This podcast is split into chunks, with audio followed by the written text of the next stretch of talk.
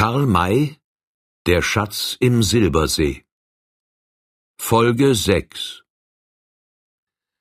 An der linken Wand hing über dem Bette ein brennendes, nach unten, um den Schläfer nicht zu stören, verhülltes Nachtlämpchen. Darunter lag fest schlafend, mit dem Gesichte nach der Wand gekehrt, der Ingenieur. Auf einem Stuhle lagen seine Kleidungsstücke. An der rechten Wand befand sich ein Klapptischchen, auf welchem die Uhr, die Börse und das Messer des Schläfers lagen. Von außen ganz leicht mit der Hand zu erreichen. Der Colonel griff hinein und nahm das Messer fort, ließ aber Uhr und Börse liegen. Er zog es aus dem Futterale und probierte den Griff. Dieser ließ sich wie eine Nadel- oder Federbüchse aufdrehen. Das genügte. Alle Teufel ging das leicht, hauchte der Dieb. Ich hätte einsteigen und ihn unter Umständen gar erwürgen müssen. Niemand hatte diesen Vorgang gesehen. Das Fenster führte steuerbords nach dem Wasser. Der Colonel warf das Futteral über Bord, steckte das Messer in den Gürtel und legte sich wieder nieder, um zu seinen Leuten zurückzukriechen. Er gelangte glücklich an dem Leutnant vorüber. Wenige Ellen weiter fiel sein Blick nach links. Da war es ihm, als sähe er zwei leise phosphoreszierende Punkte, die sofort wieder verschwanden. Das waren Augen. Er wusste es. Er schnellte sich mit einer kräftigen Bewegung, aber ganz leise, vorwärts und rollte sich dann ebenso rasch zur Seite, um aus der Linie zu kommen, auf welcher er sich befunden hatte. Richtig. Von der Stelle her, von welcher er aus die Augen gesehen hatte, erscholl ein Geräusch, wie wenn jemand sich auf einen anderen werfen will. Der Offizier hatte es gehört und trat hinzu. Wer ist da? fragte er. Ich, Nintropanhaue, antwortete es. Ah, der Indianer. Schlafe doch. Hier ein Mann geschlichen, hat etwas Böses getan. Ich ihn gesehen, er aber schnell fort. Wohin? Nach vorn, wo Körnel liegen. Er vielleicht selbst gewesen. Pscha, wozu sollte er oder ein anderer hier schleichen? Schlafe und störe die anderen nicht. Ich schlafe, aber dann auch nicht schuld, wenn Böses geschehen. Der Offizier horchte nach vorn, und da sich dort nichts hören ließ, beruhigte er sich. Er war überzeugt, dass der Rote sich geirrt habe. Es verging eine lange, lange Zeit. Da wurde er von dem Ausguck nach dem Buge gerufen. Sir, sagte der Mann, ich weiß nicht, woran es liegen mag, aber das Wasser kommt schnell höher. Das Schiff sinkt. Unsinn, lachte der Offizier. Kommt her und seht. Er blickte hinab, sagte nichts und eilte fort nach der Kajüte des Kapitäns. Nach zwei Minuten kam er mit diesem wieder auf das Deck. Sie hatten eine Laterne mit und leuchteten mit derselben über Bord. Eine zweite Laterne wurde geholt. Der Leutnant stieg in die Hinter- und der Kapitän in die Vorderluke, um den Kielraum zu untersuchen. Die Tramps hatten sich von derselben entfernt. Nach schon kurzer Zeit kam er herauf und begab sich mit eiligen Schritten nach hinten zum Steuermann, er will nicht Lärm schlagen, flüsterte der Colonel den Seinen zu, aber passt auf, dass der Steamer ans Ufer gehen wird. Er hatte recht. Die Matrosen und Arbeiter wurden heimlich geweckt, und das Schiff veränderte seine Richtung. Ohne einige Unruhe konnte das nicht geschehen, die Deckpassagiere erwachten, und einige Kajütenreisende kamen aus ihren Kabinen. Es ist nichts, Messieurs, es hat keine Gefahr, rief ihnen der Kapitän zu. Wir haben etwas Wasser im Raume und müssen es auspumpen. Wir legen an, und wer Angst hat, kann einstweilen ans Ufer gehen. Er wollte beruhigend wirken, aber es fand das Gegenteil statt. Man schrie, man rief nach Rettungsgürteln, die Kabinen entleerten sich, alles rannte durcheinander. Da fiel der Schein der Vorderlaterne auf das hohe Ufer. Das Schiff machte eine Wendung, dass es parallel zu demselben kam und ließ den Anker fallen. Die beiden Landebrücken erwiesen sich als lang genug, sie wurden ausgelegt und die Ängstlichen drängten sich an das Land. Allen voran waren natürlich die Tramps, welche schnell im Dunkel der Nacht verschwanden.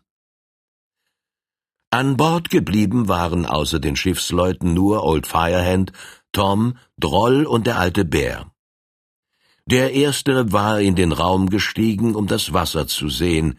Mit dem Lichte in der rechten und dem Bohrer in der linken kam er wieder herauf und fragte den Kapitän, welcher das Herbeischaffen der Pumpen beaufsichtigte, Sir, wo hat dieser Bohrer seinen Platz? Dort im Werkzeugkasten, antwortete ein Matrose. Er lag am Nachmittage noch drin. Jetzt lag er im Zwischendeck. Die Spitze hat sich an den Schiffsplatten umgebogen. Ich wette, dass das Schiff angebohrt worden ist. Man kann sich den Eindruck, den diese Worte hervorbrachten, denken. Es kam ein neuer dazu. Der Ingenieur hatte vor allen Dingen Frau und Tochter ans Ufer gebracht. Dann war er auf das Schiff zurückgekehrt, um seinen Anzug zu vervollständigen. Jetzt kam er aus seiner Kabine und rief, dass alle es hörten, ich bin bestohlen. Neuntausend Dollar. Man hat das Gasefenster zerschnitten und sie mir vom Tische genommen. Und da rief der alte Bär noch lauter, ich wissen, Colonel hat gestohlen und Schiff angebohrt, ich ihn sehen, aber Offizier nicht glauben. Fragen schwarzen Feuermann. Er trinken mit Colonel. Er gehen fort in Salon und wischen Fenster. Er kommen und trinken wieder. Er sagen müssen alles. Sofort scharten sich der Kapitän, der Offizier, der Steuermann und die Deutschen um den Indianer und den Ingenieur, um sie genauer zu vernehmen. Da ertönte vom Lande, unterhalb der Stelle, an welcher das Schiff lag, ein Schrei. Das sein junger Bär, rief der Indianer. Ich ihn nachgeschickt dem Colonel welcher schnell ans Land. Er sagen wird, wo Colonel sein. Und da kam der junge Bär in eiligstem Laufe über die Landebrücke gesprungen und rief auf den Fluss deutend, welcher von den vielen, inzwischen angebrannten Lichtern des Schiffes weit hinaus erleuchtet wurde, Dort rudern hinaus! Ich nicht gleich finden könne, dann aber sehen großes Boot, welches haben abgeschnitten hinten und hinein, um hinüber ans andere Ufer. Jetzt war die Hauptsache, wenn auch nicht alles, klar. Man sah das entfliehende Boot. Die Tramps jubelten und schrien höhnisch herüber, die Schiffsleute und ein großer Teil der Passagiere antworteten ihnen wütend. In der allgemeinen Aufregung achtete man nicht auf die Indianer, welche verschwunden waren. Endlich gelang es der mächtigen Stimme Old Firehands Ruhe herzustellen und da hörte man auch eine andere Stimme unten vom Wasser herauf. Der alte Bär kleines Boot geborgt, er hinter dem Colonel her, um zu rächen. Kleines Boot drüben lassen und anbinden, Kapitän wird es finden. Häuptling der Tonkawa, nicht lassen entkommen, Colonel. Großer Bär und kleiner Bär müssen haben sein Blut. Hau! Die beiden hatten sich das Vorderboot genommen und ruderten nun hinter den Flüchtigen her. Der Kapitän fluchte und schimpfte gewaltig, doch umsonst. Während nun die Deckhands mit dem Auspumpen des Schiffes begannen, wurde der schwarze Feuermann verhört. Old Firehand trieb ihn mit scharfen Fragen so in die Enge, dass er alles gestand und jedes Wort berichtete, welches gesprochen worden war. Daraus erklärte sich nun alles. Der Colonel war der Dieb und hatte das Schiff angebohrt, um noch vor der Entdeckung des Diebstahles mit seinen Leuten an das Land entkommen zu können. Dem Schwarzen sollte sein Verrat nicht ungestraft hingehen. Er wurde angebunden, damit er nicht entfliehen, sondern am Morgen die ihm vom Kapitän zu bestimmenden Hiebe erhalten könne. Gerichtlich war er freilich nicht zu belangen. Es stellte sich bald heraus, dass die Pumpen das Wasser leicht bewältigten und das Schiff sich nicht in Gefahr befand, sondern in kurzer Zeit die Fahrt fortsetzen konnte.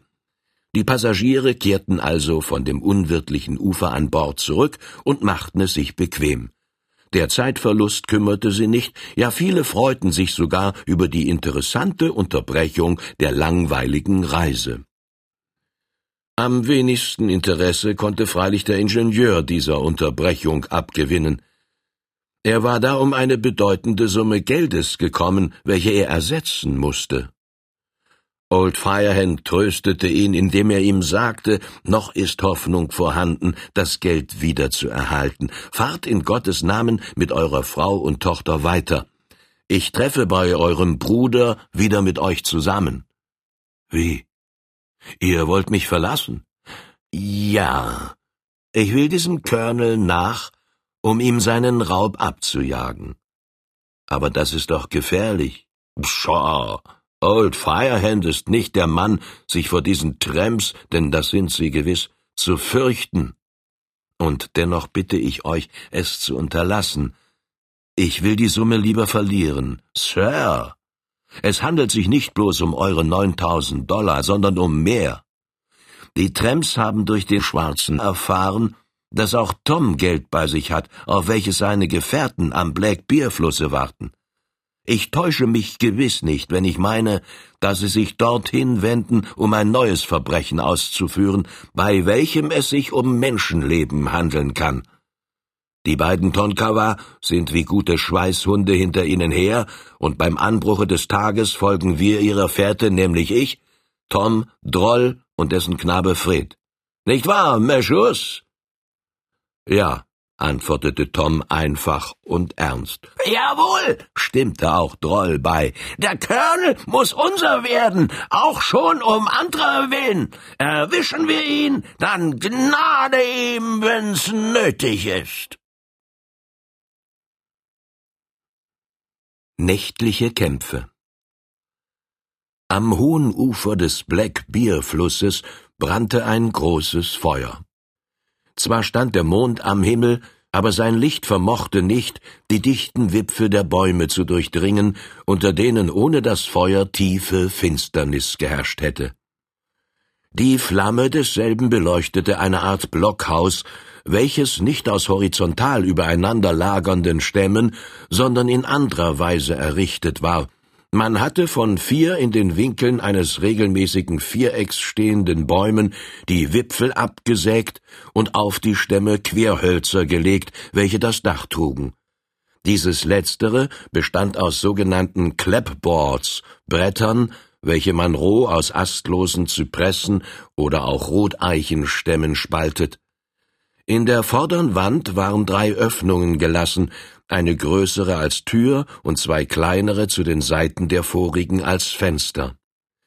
Vor diesem Hause brannte das erwähnte Feuer, und um dasselbe saßen gegen zwanzig wilde Gestalten, denen es anzusehen war, dass sie längere Zeit nicht mit der sogenannten Zivilisation in Berührung gekommen waren. Ihre Anzüge waren abgerissen und ihre Gesichter von Sonne, Wind und Wetter nicht nur gebräunt, sondern förmlich gegerbt.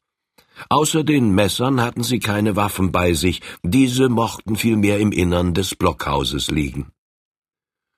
Über dem Feuer hing von einem starken Baumaste herab ein großer eiserner Kessel, in welchem mächtige Stücke Fleisches kochten. Neben dem Feuer standen zwei ausgehöhlte Riesenkürbisse mit gegorenem Honigwasser, also Mett. Wer Lust dazu hatte, schöpfte sich einen solchen Trunk und nahm sich einen Becher voll Fleischbrühe aus dem Kessel. Dabei wurde eine lebhafte Unterhaltung geführt. Die Gesellschaft schien sich sehr sicher zu fühlen, denn keiner gab sich die Mühe, leise zu sprechen. Hätten diese Leute die Nähe eines Feindes angenommen, so wäre das Feuer wohl nach indianischer Weise genährt worden, so dass es eine nur kleine, nicht weit sichtbare Flamme gab. An der Wand des Hauses lehnten Äxte, Beile, große Sägen und anderes Handwerkszeug, aus welchem sich erraten ließ, dass man eine Gesellschaft von Rafters, also von Holzhauern und Flößern vor sich habe. Diese Rafters sind eine ganz eigene Art der Hinterwäldler. Sie stehen zwischen den Farmern und Fallenstellern mitten inne. Während der Farmer zur Zivilisation in näherer Beziehung steht und zu den sesshaften Leuten gehört, führt der Trapper, der Fallensteller, ein beinahe wildes Leben ganz ähnlich dem Indianer. Auch der Rafter ist nicht an die Scholle gebunden und führt ein freies, fast unabhängiges Dasein. Er streift aus einem Staate in den anderen und aus einer County in die andere. Menschen und deren Wohnungen sucht er nicht gern auf, weil das Gewerbe, welches er treibt, eigentlich ein ungesetzliches ist. Das Land, auf welchem er Holz schlägt, ist nicht sein Eigentum. Es fällt ihm auch nur selten ein zu fragen, wem es gehört. Findet er passende Waldung und ein zum Verflößen bequemes Wasser in der Nähe, so beginnt er seine Arbeit, ohne sich darum zu kümmern, ob der Ort, wo er sich befindet, Kongressland ist oder schon einem Privateigentümer gehört. Er fällt, schneidet und bearbeitet die Stämme, sucht sich dazu nur die besten Bäume aus, verbindet sie zu Flößen und schwimmt auf denselben dann abwärts, um das erbeutete Gut irgendwo zu verkaufen. Der Rafter ist ein nicht gern gesehener Gast. Zwar ist es wahr, dass manchem neuen Ansiedler der dichte Wald, den er vorfindet, zu schaffen macht und dass er froh wäre, denselben gelichtet vorzufinden, aber der Rafter lichtet nicht. Er nimmt, wie gesagt, nur die besten Stämme, schneidet die Kronen ab und lässt sie liegen. Unter und zwischen diesen Wipfeln sprossen dann neue Schößlinge hervor, welche durch wilde Reben und andere Schlingpflanzen zu einem festen Ganzen verbunden werden, gegen welches die Axt und oft sogar auch das Feuer nur wenig vermag. Dennoch bleibt der Rafter meist unbelästigt, denn er ist ein kräftiger und kühner Gesell, mit welchem in der Wildnis, fern von aller Hilfe, nicht so leicht jemand anzubinden wagt. Allein kann er natürlich nicht arbeiten, sondern es tun sich stets mehrere, meist vier bis acht oder zehn zusammen. Zuweilen kommt es auch vor, dass die Gesellschaft aus noch mehr Personen besteht. Dann fühlt sich der Rafter doppelt sicher, denn mit einer solchen Anzahl von Menschen, welche um den Besitz eines Baumstammes ihr Leben auf das Spiel setzen würden, wird kein Farmer oder sonstiger Besitzer einen Streit beginnen. Freilich führen sie ein sehr hartes, anstrengungs- und entbehrungsreiches Leben, doch ist am Ende ihr Lohn kein geringer. Der Rafter verdient, da ihn das Material nichts kostet, ein schönes Stück Geld. Während die anderen arbeiten, sorgt ein Kamerad oder sorgen zwei oder mehrere, je nach der Größe der Gesellschaft, für die Ernährung derselben. Das sind die Jäger, welche tagsüber und oft auch während der Nacht umherstreifen, um Fleisch zu machen. In wildreichen Gegenden ist das nicht schwer. Mangelt es aber an Wild, so gibt es viel zu tun. Der Jäger hat keine Zeit übrig, Honig und andere Delikatessen zu suchen, und die Rafters müssen auch diejenigen Fleischstücke essen, welche der Hinterwäldler sonst verschmäht, sogar die Eingeweide. Die Gesellschaft nun, welche hier am schwarzen Bärenflusse ihr Wesen trieb, schien, wie der volle Kessel bewies, keine Not zu leiden. Darum waren alle guter Laune, und es wurde nach der harten Tagesarbeit viel gescherzt.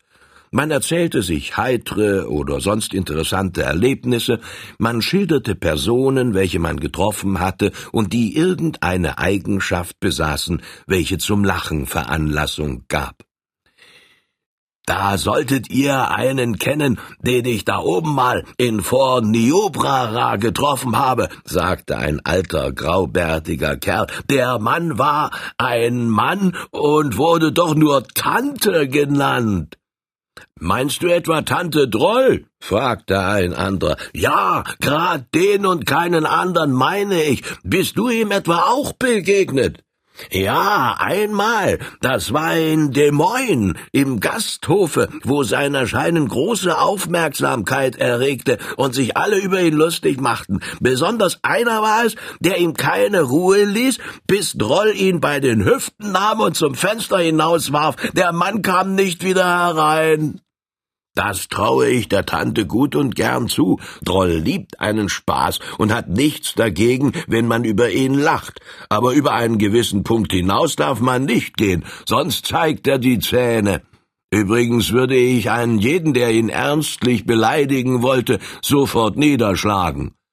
Du, Blenter? Warum? Darum, weil ich ihm mein Leben verdanke. Ich bin mit ihm bei den Sioux gefangen gewesen. Ich sage euch, dass ich damals gewiss und wirklich von ihnen in die ewigen Jagdgründe geschickt worden wäre. Ich bin nicht der Mann, der sich vor drei oder fünf Indianern fürchtet. Ich pflege auch nicht zu wimmern, wenn es mir einmal verkehrt geht. Damals aber war keine Spur von Hoffnung mehr vorhanden, und ich wusste wahrhaftig keinen Ausweg. Dieser Droll aber ist ein Pfiffikus sondergleichen. Er hat die Roten so eingeseift, dass sie nicht mehr aus den Augen sehen konnten. Wir entkamen. Wie war das? Wie ging das zu? Erzähle, erzähle. Wenn es dir recht ist, werde ich lieber den Mund halten. Es ist kein Vergnügen, eine Begebenheit zu berichten, bei welcher man keine rühmliche Rolle gespielt hat, sondern von den Roten übertölpelt wurde. Genug, dass ich dir sage, wenn ich heut hier sitze und mir den Rehbock schmecken lassen kann, so habe ich das nicht mir, sondern der Tante Droll zu danken. So muss die Tinte, in welcher du saßest, sehr tief und schwarz gewesen sein, der alte Missouri-Blender ist doch als ein Westmann bekannt, welcher gewiss die Tür findet, wenn überhaupt eine vorhanden ist. Damals aber habe ich sie nicht gefunden. Ich stand schon fast unter dem Marterpfahle. Wahrhaftig? Das ist freilich eine Situation, in welcher es wenig Aussicht auf Entkommen gibt. Eine verteufelte Erfindung, dieser Marterpfahl. Ich hasse die Kanaillen doppelt, wenn ich an dieses Wort denke. So weißt du nicht, was du tust und was du sagst. Wer die Insmen hasst, der beurteilt sie falsch, der hat nicht darüber nachgedacht, was die Roten alles erduldet haben. Wenn jetzt jemand käme, um uns von hier zu vertreiben, was würdest du tun? Mich wehren, und sollte es sein oder mein Leben kosten. Und ist dieser Ort etwa dein Eigentum? Weiß kannst du gar nicht, wem er gehört. Ich aber hab ihn gewiss nicht bezahlt. Nun, den Roten gehörte alles Land. Es ist ihnen von uns genommen worden. Und wenn sie sich wehren, wozu sie mehr Recht haben als du, so verurteilst du sie. Hm, ist schon richtig, was du sagst. Aber der Rote muss fort, muss aussterben. Das ist ihm bestimmt. Ja, er stirbt aus weil wir ihn morden. Es heißt, dass er nicht kulturfähig sei und darum verschwinden müsse. Die Kultur aber schießt man nicht wie eine Kugel nur so aus dem Laufe heraus. Dazu gehört Zeit, viel Zeit. Ich verstehe das nicht, aber ich meine, dass dazu sogar Jahrhunderte gehören. Gibt man aber etwa dem Roten Zeit, Schickst du einen sechsjährigen Boy in die Schule und schlägst ihm auf den Kopf, wenn er nach einer Viertelstunde noch kein Professor geworden ist? Das tut man aber mit den Inzmen. Ich will sie nicht verteidigen, denn ich habe nichts davon, aber ich habe bei ihnen ebenso viel gute Menschen getroffen wie bei den Weißen, ja noch viel mehr.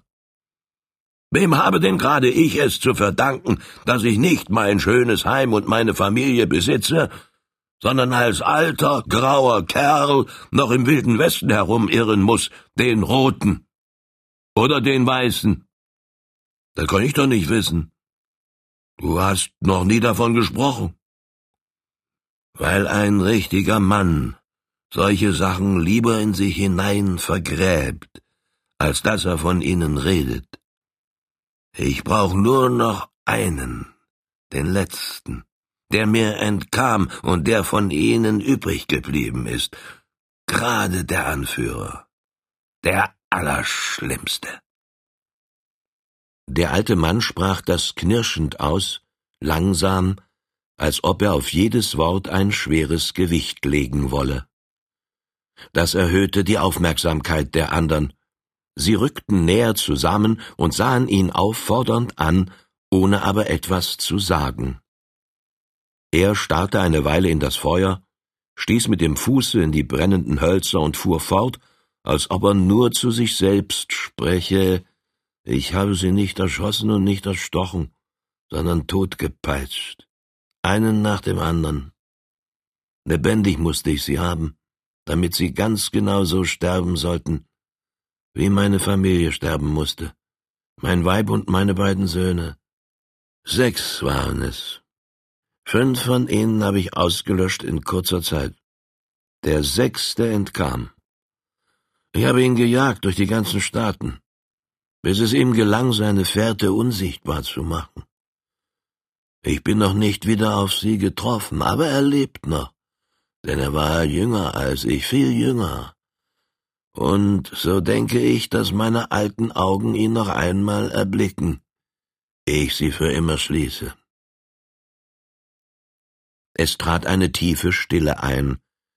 Alle fühlten, dass es sich hier um etwas ganz Ungewöhnliches handle. Erst nach einer langen Pause wagte einer zu fragen Blender, wer war der Mann? Der Alte fuhr aus seinem Sinnen auf und antwortete, er war, nicht etwa ein Indianer, sondern ein Weißer, ein Scheusal, wie es bei den Roten keines gibt. Ja, Männer, ich will's euch sogar sagen, dass er das war, was ihr alle seid und was auch ich jetzt bin, nämlich ein Rafter. Wie? Rafters haben deine Familie getötet? Ja, Rafters. Ihr habt gar keine Veranlassung, stolz auf euer Gewerbe zu sein und besonders euch besser zu dünken, als die Roten sind. So wie wir hier sitzen, sind wir alle Diebe und Spitzbuben. Diese Behauptung stieß natürlich auf lebhafte Widersprüche. Blente aber fuhr unbekümmert um dieselben fort. Dieser Fluss, an dem wir uns befinden, dieser Wald, dessen Bäume wir niederschlagen und verkaufen, ist nicht unser Eigentum. Wir vergreifen uns widerrechtlich an dem, was dem Staate oder gar Privatpersonen gehört. Wir würden jeden niederschießen, selbst den rechtmäßigen Besitzer, wenn er uns von hier vertreiben wollte. Ist das nicht Diebstahl? Ja, noch mehr ist das nicht Raub? Er sah im Kreise umher, und da er nicht gleich eine Antwort bekam, sprach er weiter. Und mit solchen Räubern bekam ich es damals zu tun. Ich war von Missouri herübergekommen, mit dem richtigen Kaufbriefe in der Hand. Mein Weib und meine Söhne waren bei mir. Wir hatten Rinder mit, einige Pferde, Schweine und einen großen Wagen voll Hausgerät, denn ich war leidlich wohlhabend, sage ich euch. Einen Ansiedler gab es nicht in der Nähe, aber wir brauchten auch niemand, denn unsere acht Arme waren kräftig und fleißig genug, alles selbst und auch schnell fertig zu bringen. In kurzer Zeit stand das Blockhaus da, wir brannten und rodeten ein Ackerland aus und begannen zu säen. Eines schönen Tages fehlte mir eine Kuh und ich ging in den Wald, sie zu suchen. Da hörte ich Axtschläge und ging dem Schalle nach. Ich fand sechs Rafters, welche meine Bäume niederschlugen. Bei ihnen lag die Kuh. Sie hatten sie erschossen, um sie zu verzehren. Nun, Meschurs, was hättet ihr an meiner Stelle gemacht? Die Kerls niedergeschossen, antwortete einer, und das mit vollem Rechte. Nach dem Gesetze des Westens verfällt ein Pferde- oder Rinderdieb dem Tode. Das ist richtig. Aber ich habe es doch nicht getan. Ich sprach freundlich zu den Leuten und verlangte von ihnen nur, meinen Grund und Boden zu verlassen und mir die Kuh zu bezahlen. War das etwa zu viel? Nein, nein, ertönte es im Kreise. Taten sie es denn nicht? Nein, sie lachten mich aus. Ich ging aber nicht direkt heim, denn ich wollte etwas für das Abendessen schießen. Als ich dann nach Hause kam, fehlte auch die zweite Kuh. Die Rafters hatten sie indessen geholt, mir zum Trotze, um mir zu zeigen, dass sie sich aus mir nichts machten. Als ich am anderen Morgen hinkam, hatten sie dieselbe in Stücke zerlegt und die Schnitten zum Trocknen aufgehangen, um Pemmikan zu machen. Meine wiederholte und nun natürlich gesteigerte Forderung wurde ebenso verlacht wie gestern. Ich drohte also von meinem Rechte Gebrauch zu machen und verlangte Geld. Dabei legte ich das Gewehr an. Ein Mensch, welcher den Sprecher und Anführer machte, erhob sofort auch sein Gewehr. Ich sah es ihm an, dass er ernst mache, und zerschmetterte es ihm mit meiner Kugel. Ich hatte ihn nicht verwunden wollen, sondern auf das Gewehr gezielt. Dann eilte ich zurück, um meine Söhne zu holen. Wir drei fürchteten uns keineswegs vor diesen sechs, doch als wir kamen, waren sie schon fort. Natürlich war nun Vorsicht geboten, und wir kamen mehrere Tage lang nicht über die nächste Umgebung der Blockhütte hinaus.